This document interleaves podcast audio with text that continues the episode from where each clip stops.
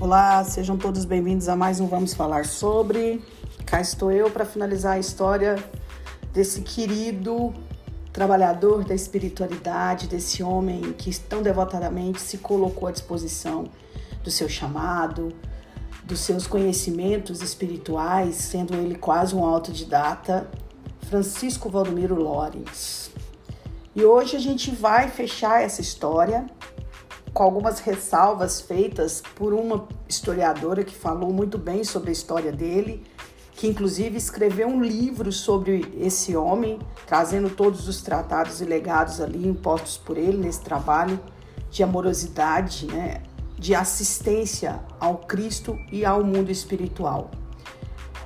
E dentro dessas pesquisas né, sobre Lorenz, o que mais chamou a atenção dessa pesquisadora foi que ele se tratava de um homem muito sábio, iluminado, generoso e solidário, que não teria como descrever algo que me chamasse a atenção, pois nele chamava-se tudo a atenção, como o fato de ser poligrota, né? Ser um intelectual, um professor, um filósofo, um médico homeopata, um escritor, um tradutor, um astrônomo, um astrólogo, um especialista filantropo, agricultor, poeta e pai exemplar, o que mostra que era um ser iluminado e um ser humano extraordinário.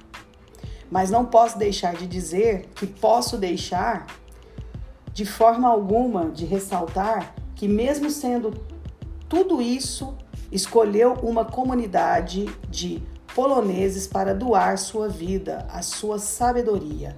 Um fato que não tem preço e pelo qual seremos gratos eternamente. E algo assim que ela gostaria muito de acrescentar e ela fala isso no livro, né? Ali nas, nas ressalvas, né? Que ela queria apenas comunicar a quem ainda não o conhecia a história de Francisco Valdomiro Lorenz, que foi essa pessoa cheia de amor, cheia de caridade, cheia de bondade e que se colocou disposto a auxiliar os irmãos que o procuravam acolhendo pessoas na sua casa, no trabalho que depois ele veio a desenvolver e tratando-se de um de uma pessoa que chegou no Brasil e que ali fez a sua, a sua estrutura familiar, criou suas raízes e começou o seu trabalho. Bem, esse para mim é o exemplo clássico de um espírita dentro dos conceitos, dentro dos princípios da doutrina espírita que se coloca à disposição do trabalho, independente das suas condições, que amorosamente se abre para essas comunicações e essa consciência que é da nossa imortalidade, do nosso espírito, dessa alma que é uma alma antiga e que está ali latente, dizendo para a gente o tempo inteiro a que veio, por que veio e de que forma isso é real, como isso é real.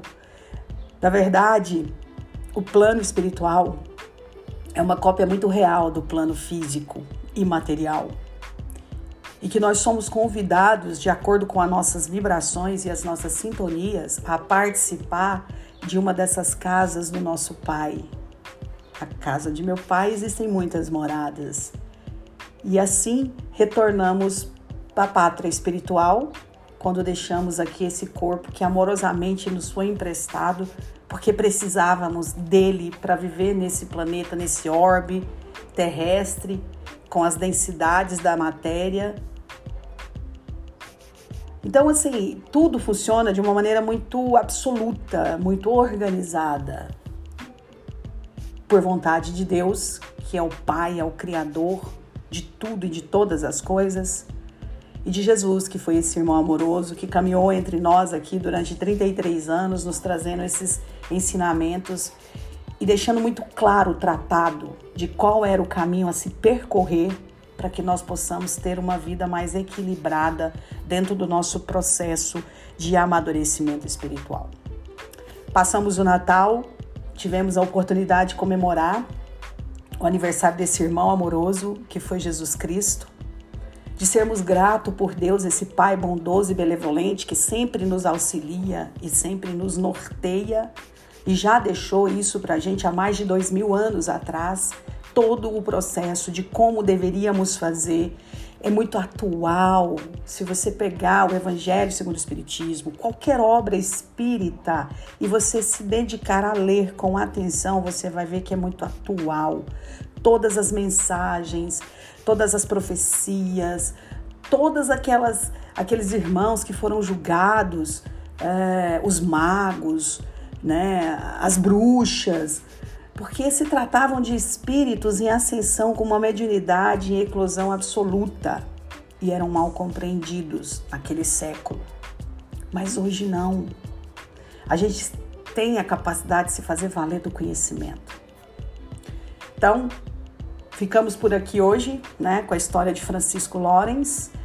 É, queria desejar, meio que atrasado, né, um Feliz Natal a todos aqui que me seguem, que sempre estão ouvindo aí os podcasts. Já desejar um Feliz Ano Novo, um ano novo de muita prosperidade, que esses 365 dias que vão se encerrar logo mais possam ter sido de muito aprendizado, de muitas conquistas e sobretudo de muita amorosidade, de muita de muito acolhimento de si mesmo, de acolher todas as nossas imperfeições e as nossas perfeições, tudo aquilo que é nos dado para que nós possamos nos melhorarmos como espíritos, como pessoas. Um grande abraço, sintam-se abraçados por mim. E a gente volta em janeiro com um novo episódio do Vamos Falar Sobre e já trazendo uma nova personalidade, mas agora é surpresa, não vou dizer quem é, mas é uma pessoa que me chamou muita atenção. Eu acabei de devorar um livro inteiro desse irmãos falando sobre essa história e eu acho que vai ser bem bacana dividir com vocês. Um grande beijo, até o ano que vem e fiquem com Deus.